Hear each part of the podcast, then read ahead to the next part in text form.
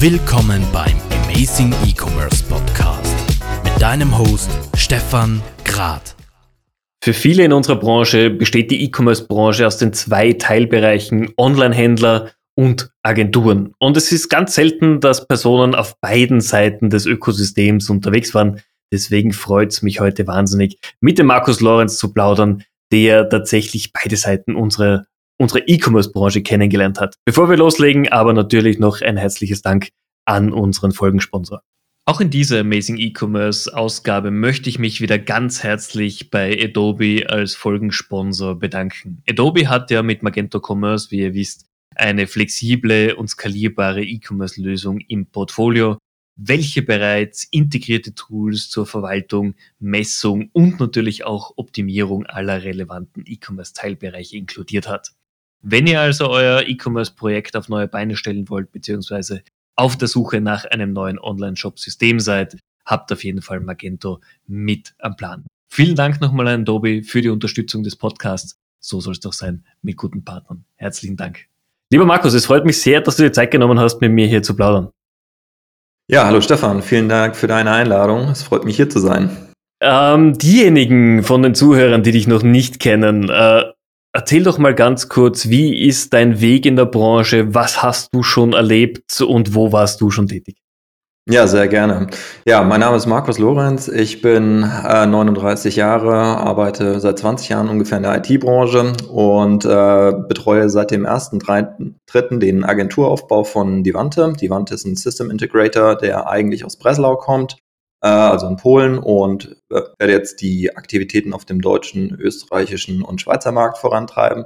Davor war ich sechseinhalb Jahre bei Lampenwelt. Lampenwelt ist ein E-Commerce Pure Player im Bereich Lampen und Leuchten, habe da das ganze Thema IT und E-Commerce auf der technischen Seite verantwortet, ein Team aufbauen dürfen von äh, gestartet mit sehr, sehr wenig Leuten, drei Leute. Letztendlich, wo ich dann äh, raus bin, waren es dann äh, knapp 40 Leute und davor war ich in verschiedenen Consulting-Projekten in der Software- und IT-Branche unterwegs. Habe so also in den letzten Jahren äh, sehr viel IT kennengelernt, Menschen, Prozesse, Technologien. Äh, dann, wie gesagt, die letzten sechseinhalb Jahre auf Händlerseite verbracht und Lampenwelt mit der Internationalisierung begleiten dürfen, viel Relaunches und Replatforming-Projekte gemacht und habe mich jetzt dazu äh, durchgerungen, ähm, auf die Agenturseite zu gehen und das Wissen, was ich die letzten Jahre gewonnen habe, ähm, mit dem äh, zu paaren, was eine Agentur zur Verfügung stellt, also an Lieferkapazitäten für den Endkunden und dieses Wissen letztendlich auch an unsere Kunden weitergeben zu können. Ich glaube, das ist ja ein wahnsinnig wichtiger Ansatz, wenn jemand, der auf Agenturseite ist, einfach schon die Praxiserfahrung mitbringt, auch die Schmerzen des Onlinehändlers schon mal gespürt hat, wie ich selber sage. Ähm, aus deiner Erfahrung heraus bei Lampenwelt, wo du sehr aktiv warst, wie ich weiß, auch eben, wie du gesagt hast, Relaunches begleitet hast. Was sind so Themen im Alltag in den E-Commerce-Projekten, die vielleicht andere Agenturen, die noch nie in der Praxis tätig waren, einfach nicht kennen können? Welche, welche Themen fallen dir da so ein? Ja, können wir gerne darauf eingehen. Also ich glaube, der Agenturalltag besteht sehr stark daraus, Technologien und Projekte äh, an die Kunden zu bringen und dort auch einen guten Job zu machen. Auf Händlerseite hast du sicherlich noch eine andere Herausforderung, dass du zum einen diese Technologie, die du ja einkaufen möchtest, ähm, verbessern musst. Das heißt, zum einen hast du gewachsene Systeme, die du transformieren musst und die Agentur muss verstehen, dass diese Systeme nicht von heute auf morgen zu refactoren sind. Das sind manchmal Systeme, die über Jahre lang äh, gewachsen sind und du jetzt nicht irgendwo auf einem Greenfield-Projekt anfangen kannst, sondern an diesen alten Systemen wirklich auch Prozesse dranhängen, die wichtig für das Unternehmen sind. Und was äh, sicherlich auch wichtig ist äh, zu berücksichtigen auf Agenturseite, es gibt auch die zwei Dimensionen Menschen und Prozesse, die im Unternehmen anders ticken wie bei einer Agentur. Das heißt, ich kann nicht als Solution Integrator herkommen und sagen, so, wir machen jetzt mal alles neu, alles Greenfield, sondern es hängen immer letztendlich Change-Projekte da dran, wo ich schauen muss, wie sind die Menschen in der Firma aufgestellt, welche Prozesse nutzen sie, welche Technologie nutzen sie und muss letztendlich äh, ja den ganzen Blumenstrauß vereinbaren und ein Change-Projekt ähm, forcieren, was letztendlich durch Technologie getrieben wird. Ja, absolut. Also bei mir war das große Thema, ich war ja, bevor ich A-Commerce gegründet habe und jetzt bei Overdose tätig bin, im Payment-Bereich tätig Und für uns war immer so das Thema, ja komm lieber Kunde, wechsel doch wegen einem Prozentpunkt günstigeren Konditionen. Ähm, das macht total viel Sinn. Wenn man sich aber dann natürlich den ganzen Rattenschwanz angesehen hat, was heißt es, einen Payment Provider zu wechseln, welche Schnittstellen müssen angepasst werden, welche Systeme müssen angepasst werden, dann war die Kostenersparnis eben schon mal nicht mehr so groß. Aus meiner damaligen Sichtweise aber noch nicht ganz so verständlich. Ähm, das wird dir ja als, als Händler auch so ergangen sein, oder? Absolut. Also du hast immer die Herausforderung, dass jemand ähm, etwas verkaufen möchte, was vermeintlich besser und günstiger erscheint. Letztendlich äh, sehen wir aber zum, zum einen jetzt auf Agenturseite, aber vorher auf Händlerseite auch schon, dass du das, was du hast, erstmal ähm, vollständig kapitalisieren musst. Das heißt, es ist nicht immer äh, die Einsparung, die du vielleicht vorantreiben willst, sondern du willst den Kuchen im Gesamten optimieren. Das heißt letztendlich, dass ich nicht immer das beste System für einen Anwendungsfall brauche als Händler, sondern ich muss die Systeme, die Prozesse an mein, in Englisch würde man sagen, Maturity State, also an meinen Reifegrad sozusagen als Händler anpassen. Und ähm, es ist auch total okay, wenn ich ein System habe, was vielleicht eine Sache nicht hundertprozentig perfekt kann, aber kann in Summe äh, relativ viel abdecken je weiter ich dann wachse als Händler und mich spezialisiere und mehr in Technologie investiere, mehr in Menschen investiere, desto spitzer und nischiger kann ich dann auch mit meinen Systeminfrastrukturen werden, um dann wirklich noch den, äh, das letzte Quäntchen herauszuholen. Aber ich glaube, für den Start ist es total okay, wenn ich äh, auch mit, mit einer Standardapplikation anfange äh, und nicht auf den letzten Euro schaue, weil letztendlich äh, musst du den Kuchen im Gesamten optimieren und äh, ja, das ist, glaube ich, einfach wichtig zu verstehen, dass man diese Gesamtzusammenhänge zwischen Technologie und letztlich auch ähm, ökonomischen Faktoren unten drunter versteht. Das ist ein wahnsinnig guter Ansatz und da möchte ich gleich auch die nächste Frage dazu stellen. Jetzt erlebe ich es seit vielen, vielen Jahren, dass Kunden zu uns kommen und sagen, wir brauchen äh, einen neuen Shop, wir brauchen ein neues ERP, ein PIM-System, was auch immer. Und du stellst ihnen die Frage, warum braucht ihr denn das? Ja, unsere Systeme können das nicht. Und dann gehst du mit den Kunden in die Details hinein und du merkst einfach, doch, das System könnte diese Features alle nutzen, aber der Kunde hat einfach keine Ahnung, wie er es macht. Und mir kommt oft vor, dass man einfach sagt, bevor ich mein bestehendes System vielleicht wirklich mal im Detail kennenlerne oder wirklich in seiner vollen Umfänglichkeit auch nutze, hole ich mir lieber doch einfach das nächste modernere System, nutze aber das auch wieder nur zu 50 Prozent.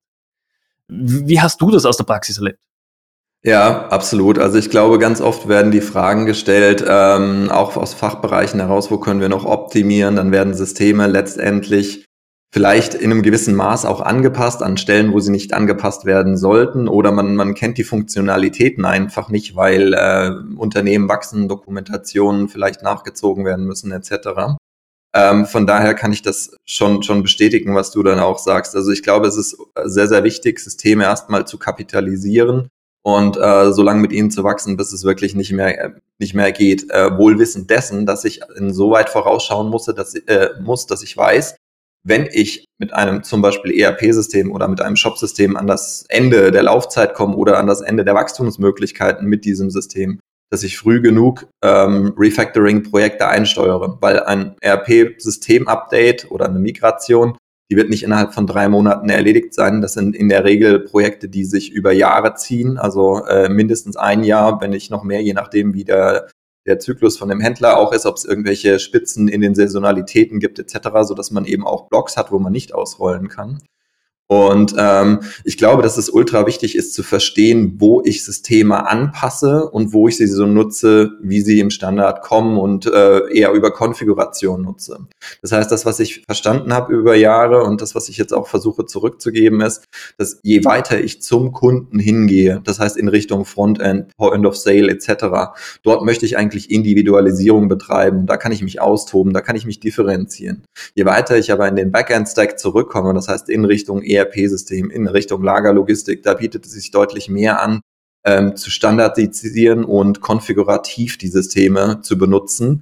Äh, vielleicht auch mal einen internen Prozess daran anzupassen, weil ich nachher einfach dann im Standard wieder update- und releasefähig bin und damit meine IT schnell halten kann. Weil wenn ich Systeme nachher verbastelt habe und kriege sie vorne raus nicht mehr transformiert, habe ich letztendlich nachher wieder riesige Refactoring-Projekte vor der Brust, äh, die meine, meine Menschen und meine ähm, Personen im Unternehmen lange Zeit blocken und damit auch wieder verhindern, dass sie in der Zeit Mehrwert für den Kunden generieren können. Okay, sehr spannender Ansatz, der absolut logisch klingt auch, äh, leider von wenigen Händlern natürlich auch so genutzt wird. Jetzt, du warst auf Seite des Händlers. Du hast mitbekommen hautnah, wie ihr stark gewachsen seid. Ihr seid ja nicht nur aus eigener Kraft gewachsen, sondern ihr habt ja auch über Investorengelder euer Business vorangetrieben. Erzähl doch mal hier ein bisschen aus dem Nähkästchen, wie ist es euch damit gegangen? Ähm, wie würdest du vielleicht auch einen Ratschlag an Händler geben, die aktuell sagen, wir überlegen uns Investoren hereinzuholen? Macht das immer Sinn? Ist es etwas, was man sich gut überlegen muss? Weil es ändert sich ja doch einiges im Alltag. Ja, absolut. Ich glaube, ähm, es ist wichtig, dass wir die richtigen Investoren haben oder dass man die richtigen Investoren hat. Und da kann ich für Lampenwelt sagen, da hatten wir mit äh, in 3i und Project A wirklich eine sehr gute Kombination gehabt an Investoren, die dort mit drin waren. Ähm, es gibt da auch einen eigenen Podcast zu, der CTO to CTO Podcast, wo wir mit Stefan Schulze von Project A über das Thema ähm, Investoren gesprochen haben, also wie können Operational VCs, äh, was Project A letztendlich ist, ähm, helfen, Unternehmen zu hebeln. Und äh, man hat natürlich einfach andere Mittel zu wachsen. Ja? Äh, das, das ist ganz klar, aber natürlich steht hinter allen Mitteln, die zu einem Wachstum zur Verfügung gestellt werden, natürlich auch immer eine Erwartungshaltung. Aber zumindestens für meine Zeit bei Lampenwelt kann ich sagen, dass ich sehr gut mit den Kollegen zusammenarbeiten konnte, sehr, sehr viel gelernt habe, sowohl auf der ökonomischen als auch auf der technischen Seite ähm, und letztendlich obliegt die Entscheidung, ob ich mich hebeln will in dem äh, Finanzspektrum ja auch immer äh, den, den eigentlichen Shareholdern, sprich den Gründern, ähm, der sich dann überlegen muss, möchte ich äh, Fremdkapital finanzieren, was sind meine langfristigen Wachstumspläne. Und ähm, da gibt es zwei valide Welten. Das heißt, die einen sagen, ja, äh, ich möchte dieses Potenzial nutzen, andere sagen, nein, ich möchte das nicht nutzen. Freund von mir zum Beispiel hat eine SaaS-Firma gegründet und sagt ganz klar, nein, er will kein äh, Fremdinvestment drin haben, äh, weil er ja selbst bestimmen möchte sozusagen. Äh, das sind zwei total valide Aspekte. Ich glaube, da gibt es kein richtig und kein falsch. Da liegt es eher so ein bisschen daran, was für ein Ambitionsniveau hast du und was ermöglicht dir ein äh, externer Kapitalgeber an zusätzlichem Wachstum. Wie war es für dich? War es für dich eine große Umstellung im Arbeiten mit Investoren? Oder hattest du ganz persönlich irgendwo einen Punkt mal, wo du sagst, hm, das hätte man vielleicht anders besser hebeln können? Gute Frage. Also Umstellung auf jeden Fall, weil ich vorher noch nie mit Private Equity Unternehmen zusammengearbeitet habe. Von daher durfte ich da auch viel lernen. Ähm, aber das war eine gute Lernkurve. Man hat viel mitgenommen. Ähm, ich glaube, es ist wie, wie überall. Man hat immer äh, Punkte, wo man sagt, das macht man vielleicht oder würde man vielleicht selber irgendwo in einer anderen Richtung machen. Aber letztendlich ist es äh, wie in einer guten Ehe auch. Man muss eine gemeinsame Basis finden, wo man sagt, das ist die Richtung, in der man sich entwickeln möchte und an der Stelle dann äh, gemeinsam eine Entscheidung treffen. Und ähm, das war für mich total okay an der Stelle. Äh, von daher äh, kann ich da jetzt erstmal nichts Negatives berichten. Okay, das ist, ist ja auch schon mal gut. Das heißt, es hat zumindest auf deiner Seite sehr, sehr gut gepasst. Ja, absolut. Gerade für viele Händler, Marken, Hersteller, wie auch immer, ist natürlich das Thema, was präferiere ich aktuell? Gehe ich auf den eigenen Shop? Gehe ich auf Marktplätze? Versuche ich mich über Einkaufsgemeinschaften zu positionieren? Wie siehst du das Thema? Ähm, ich glaube, dass Amazon ein, ein wichtiger Kanal ist, in Deutschland natürlich auch noch eBay. Da müssen wir nicht mehr drüber diskutieren. Ähm, aber gibt es einen Kanal, den man bevorzugen sollte aus deiner Sichtweise? Oder sagst du, je nach Ressourcen muss ich mich einfach adaptieren, wo ich hier meinen Schwerpunkt lege? Ja, ich glaube, du hast eine Sache schon richtig genannt. Das ist das eine Thema Ressourcen, äh, Ressourcen, die du selber verfügbar hast, und zum zweiten das Thema Produkt äh, bzw. Produktsortiment. Das heißt, ähm, rein auf der Sortimentsseite, glaube ich, wenn du ein sehr nischiges Produkt hast, bist du sehr gut beraten, wenn du über einen äh, eigenen Shop gehst, in dem du deine Experience selber zur Verfügung stellen oder den, den Kunden mitgeben kannst. Gerade wenn du vielleicht auch beratungsintensive Produkte hast, wo du Content darüber aufbaust, was ich dort sehe, ist einfach ein gewisser Trend auch auf dem deutschen Markt, dass diese, diese Art von Produkten in dem Moment, wo sie nischig sind, sei es Home and Living, Fashion, wie auch immer, meistens in eigenen Shops ausgegründet wird. Ich glaube, es gibt generell keinen Blueprint dafür, ob du Shop, Marktplatz oder äh, was auch immer machen solltest. Aber es hängt sehr stark an dem Sortiment, ähm, in dem du unterwegs bist, plus in die Ressourcen, die du ja schon genannt hast. Wenn man jetzt einfach mal so ein anderes Beispiel nimmt, ähm, dann das Marktplatzmodell nimmt immer mehr Fahrt auf, gerade auch bei Artikeln, die commoditized sind. Das heißt, wenn ich als Händler eher ein sehr breites Spektrum an Produkten fahre, dann muss ich mich nachher fragen, macht es Sinn, äh, dort für einen eigenen Shop aufzubauen? Oder ist es vielleicht schlauer, das ganze Thema auf Amazon und Co. zu vertreiben oder eben über einen Marktplatzansatz zu gehen, die ja dann letztendlich auch nichts machen, als diese spitze Nische der Shops äh, zu aggregieren. Ja? Ähm, genauso haben aber auch Marktplätze ihre Daseinsberechtigung, die sehr spezielle Use Cases abdecken. Wenn ich jetzt einfach mal bei euch in Österreich äh, an Magda.at denke, was ich ein ganz cooles Konzept fand, dass letztendlich lokal vom Bauern äh, die, die Lebensmittel zusammengestellt werden können und nachher in einem Marktplatzansatz verkauft werden, dann sind das alles total valide ähm, Geschäftskonzepte.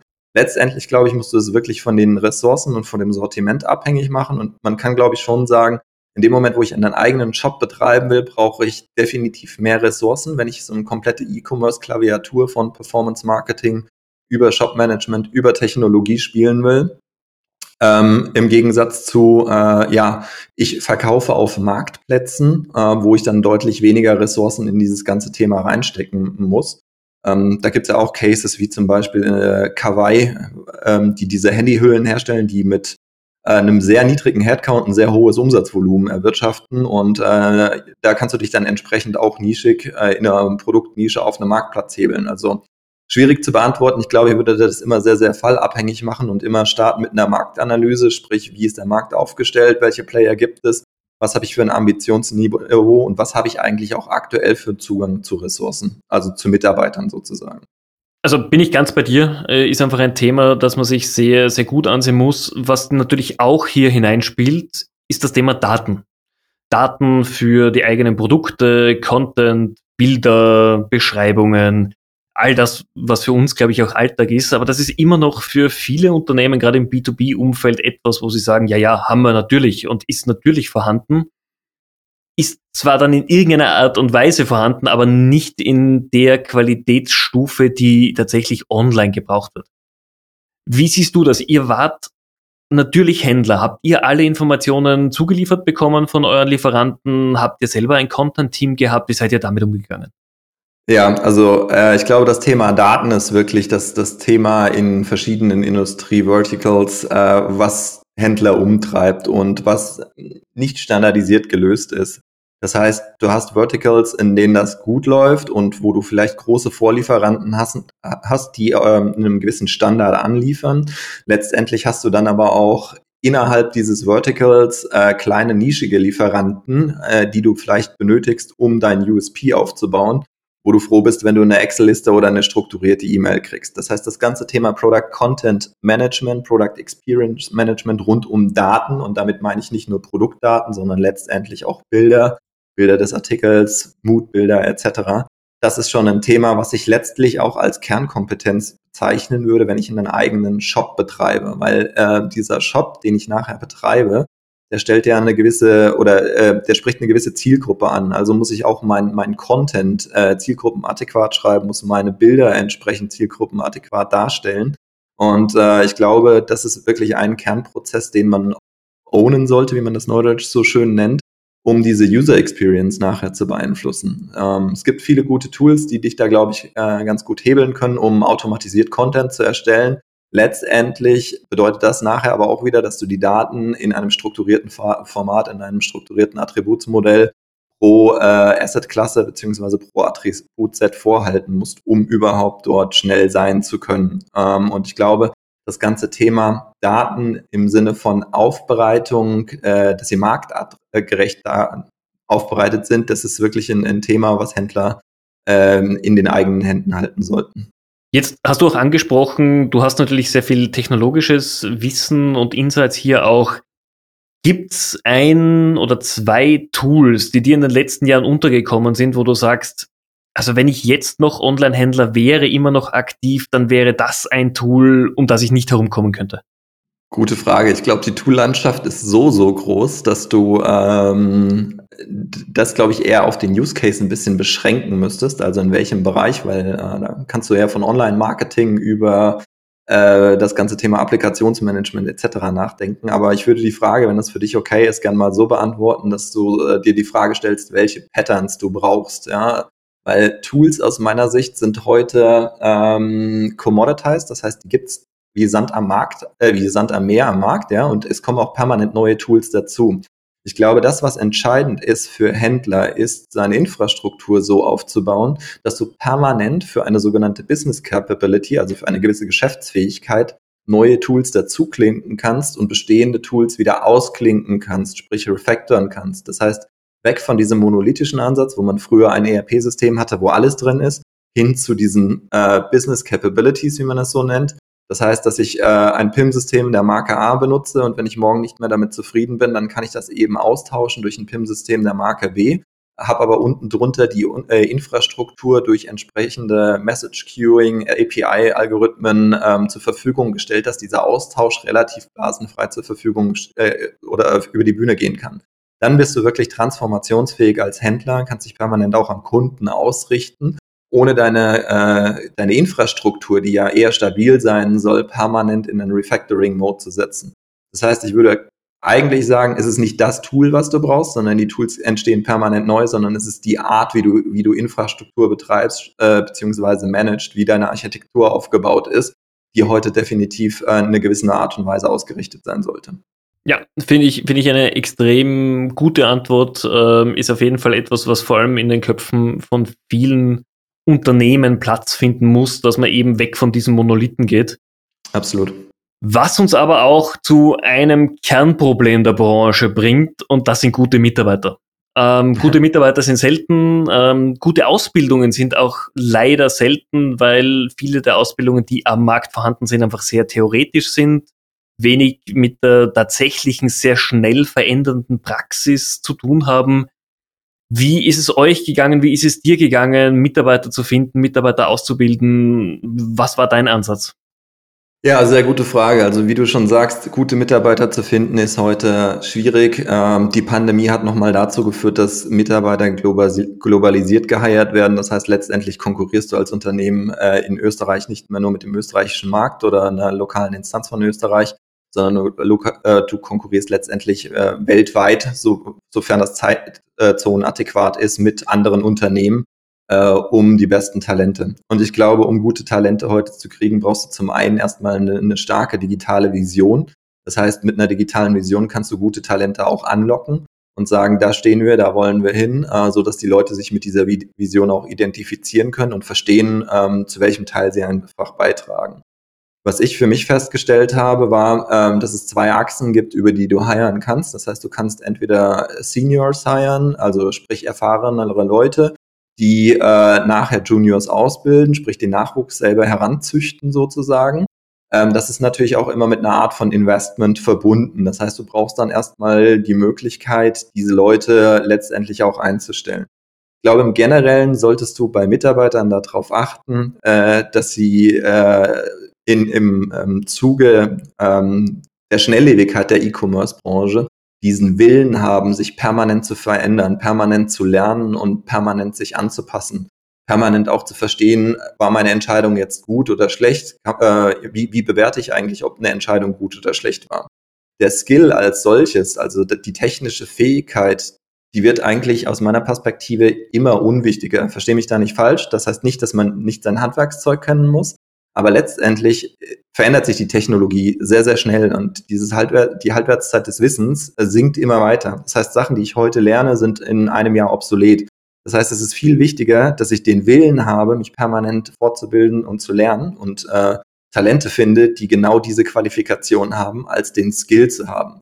Es gibt ja auch diese, ähm, diese Qualifikationseinordnung, die sich da nennt im Englischen T-Shape Matrix, was bedeutet, äh, wenn man sich so ein T vorstellt, dann hast du einen Mitarbeiter, also ein T als Buchstaben, der in einer Geschichte äh, sehr, sehr qualifiziert ist, fachlich tief ist, aber ein generelles Breitenspektrum hat. Das heißt, äh, so ein Mitarbeiter in der IT eines Online-Shops, der ist vielleicht ein extrem guter Entwickler, der sollte aber gleichzeitig einen Plan von Online-Marketing und von Logistik haben, weil seine Entscheidung, die er äh, letztendlich trifft, in, in Code, äh, vielleicht Auswirkungen auf Themen im Online-Marketing oder auf äh, Packages in der Logistik haben. Das heißt, dieses T-shaped äh, Profil, äh, in einer Sache verdammt gut zu sein, aber letztendlich einen sehr generalistischen Pro äh, Blick über die Firma zu haben. Das finde ich auch extrem wichtig. Und wenn ich heute äh, Leute hire, dann schaue ich einfach immer genau darauf, haben die den Willen, sich permanent zu verändern und haben sie irgendwo eine sehr gute Fähigkeit und sind sie in der Lage, sich quasi breit anzupassen. Das ist das, äh, wo ich heute nachschauen würde.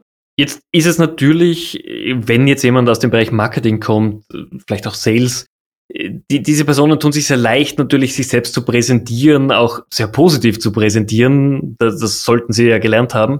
Ähm, hast du einen Tipp, wie man als Händler vielleicht hinter diese Kulisse schauen kann? Im technologischen Bereich kann ich Aufgaben stellen, wie, wie gewisse Programmierlösungen hereinzuführen sind. Wie kann ich es in anderen Bereichen machen? Ja, gute Frage. Sicheres Auftreten bei völliger Unwissenheit ist hier immer das Stichwort im Verkaufen. Die alte Beraterregel. Ähm, was ich gemacht habe, war eigentlich, um ähm, CVs zu demystifizieren, um es mal so zu nennen. Das heißt, wenn ich äh, Kandidaten hatte, die sich irgendwo vorgestellt haben, die einen super Lebenslauf präsentiert haben, die sich auch echt gut verkaufen konnten, äh, selbst in dem Bereich vom Produkt-Projektmanagement, wenn man das jetzt einfach mal als Beispiel nimmt, äh, Aufgaben zu nehmen, die zu lösen sind. Das heißt, wir haben wirklich solche, man nennt es Brain Teaser gemacht, wo man dann einfach ähm, kleine ähm, Slides an, an einen Beamer geworfen hat und hat gesagt, so, jetzt gehen wir mal durch, das ist die Aufgabenstellung, stell dir einfach mal vor, ähm, das ist die, äh, die Aufgabe, die wir zu lösen haben und äh, kleine Anekdote vielleicht dazu. Wie haben wir das gemacht, ja, um einfach auch mal jemanden auf den Zahn zu fühlen, der überhaupt äh, nichts mit E-Commerce vielleicht vorher zu tun hatte. Es gab da so ein Bild, da, ich versuche das mal auf der Tonspur wiederzugeben, da waren äh, ein Pfeffer und ein Salzstreuer drauf, beides in weiß und jeder, der aus der ähm, Gastronomie diese Pfeffer- und Salzstreuer schon mal gesehen hat, der weiß ja, dass die Dinger echt schwierig zu unterscheiden sind. Ja, also du schüttest dir eigentlich immer den Pfeffer dahin, wo du ihn nicht haben willst und das Salz eben auch äh, dahin, wo du es nicht haben willst. Wir haben dieses Bild gezeigt und haben gesagt, okay, Freunde, die sich als Produktmanager beworben haben, was läuft denn eigentlich an diesem Produkt falsch? Ja, das heißt, du konntest komplett antizipieren aus einer technologischen Welt heraus in eine ganz andere Umgebung. Und dann hast du gesehen, ob dieser Lebenslauf, den die dort geschrieben haben, gepaart waren mit dem, was du eigentlich für diese Position brauchst. Waren die in der Lage zu erkennen, was ist denn eigentlich das Problem meines Produktes? Wie kann ich dieses Produkt besser machen? Ja? Dann kamen Antworten wie, ja, dann schreiben wir S und P für Salz und Pfeffer drauf. Super. Ist denn mein Kunde vielleicht blind und kann das gar nicht lesen? Dann brauche ich das ganz anders, ja. Also immer diese Frage zu stellen, was will denn eigentlich der Kunde? Ähm, mit so einem einfachen Beispiel hat dann schon ganz gut gezeigt, was die Leute können oder was die Leute nicht können. Das heißt, ich würde quasi immer gucken, ob die Leute dieses diese Fähigkeit haben, Themen zu antizipieren und zu transferieren sozusagen ähm, und ihn damit auf den Zahn fühlen und zu checken, ob der Lebenslauf wirklich so valide ist, äh, wie er denn auch angegeben wurde. Finde ich gut. Also gerade dieses Beispiel, wie du das gemacht hast, ich glaube, das, das kann man sich auf jeden Fall kopieren, weil es zeigt einfach, äh, ist es nur die, die erste Intention, die der Bewerber umsetzt oder denkt er halt wirklich gesamtheitlich. Absolut. Das, das finde ich, finde ich wahnsinnig gut. Wir sind damit auch schon bei der letzten Frage angekommen. Du, du warst beim Händler, du bist jetzt auf Agenturseite gewechselt, das kenne ich ja auch gerade. Ähm, und ich habe immer früher gesagt, das ist so der Wechsel von der hellen auf die dunkle Seite der, der Macht in der E-Commerce-Branche. Was war für dich der ausschlaggebende Grund, dass du sagst, okay, ähm, die Zeit als Händler war für mich wertvoll, ich habe sehr viel gelernt, aber ich möchte jetzt diese Erfahrung für andere Marken, für andere Händler in vielen Projekten einsetzen? Ja, sehr gute Frage. Ich glaube, das ist wirklich sehr abhängig gewesen von meinem aktuellen Arbeitgeber Divante, weil ich ähm, Divante als Agentur wahrgenommen habe, die immer am Puls der Zeit ist. Das heißt, sie hat ein eigenes Research- äh, und Forschungsteam, ähm, beschäftigt sich sehr viel mit Technologien, die ähm, am Puls der Zeit sind, baut eigene Produkte auf. Das heißt, es ist nicht eine Standardagentur, sondern ähm, es wird quasi Innovation und auch Produkte aus der Agentur geschürt. Und äh, letztendlich, wo ich die Möglichkeit bekommen habe, für die Agentur tätig zu werden und einen eigenen einen, äh, regionalen Bereich mit einem eigenen Team wieder aufzubauen, war das einfach wieder für mich dieser Trigger meiner, meiner Dur-Mentalität sozusagen. Also wieder Sachen bewegen ähm, und nach vorne bringen äh, gepaart mit einem sehr starken Team, äh, was nach, nach vorne gehen möchte. Ja, das war letztendlich der Punkt, warum ich gesagt habe, wir gehen auf Agenturseite und vor allem das Wissen, was ich über die letzten Jahre ähm, aufgebaut habe, das auch wieder anderen einfach zur Verfügung zu stellen. Weil letztendlich, wenn du die Probleme runterschematisierst, sind diese Probleme einer anderen Art oder die Challenges bei, bei Unternehmen immer präsent. Und was wir sehen, ist, äh, dass ganz oft eine Idee da ist, wie es später mal aussehen soll, der Weg von A aber B, äh, nach B aber nicht klar ist, wie man da hinkommt. Und äh, da haben wir in den letzten Jahren viel gelernt und äh, dieses Wissen geben wir auch jetzt gerne weiter. Das finde ich gut, weil es sind einfach die Erfahrungen, die man selber gemacht hat, um einiges wertvoller als die, die man einfach nur aus der Theorie kennt oder die man einfach nur, nur gehört hat.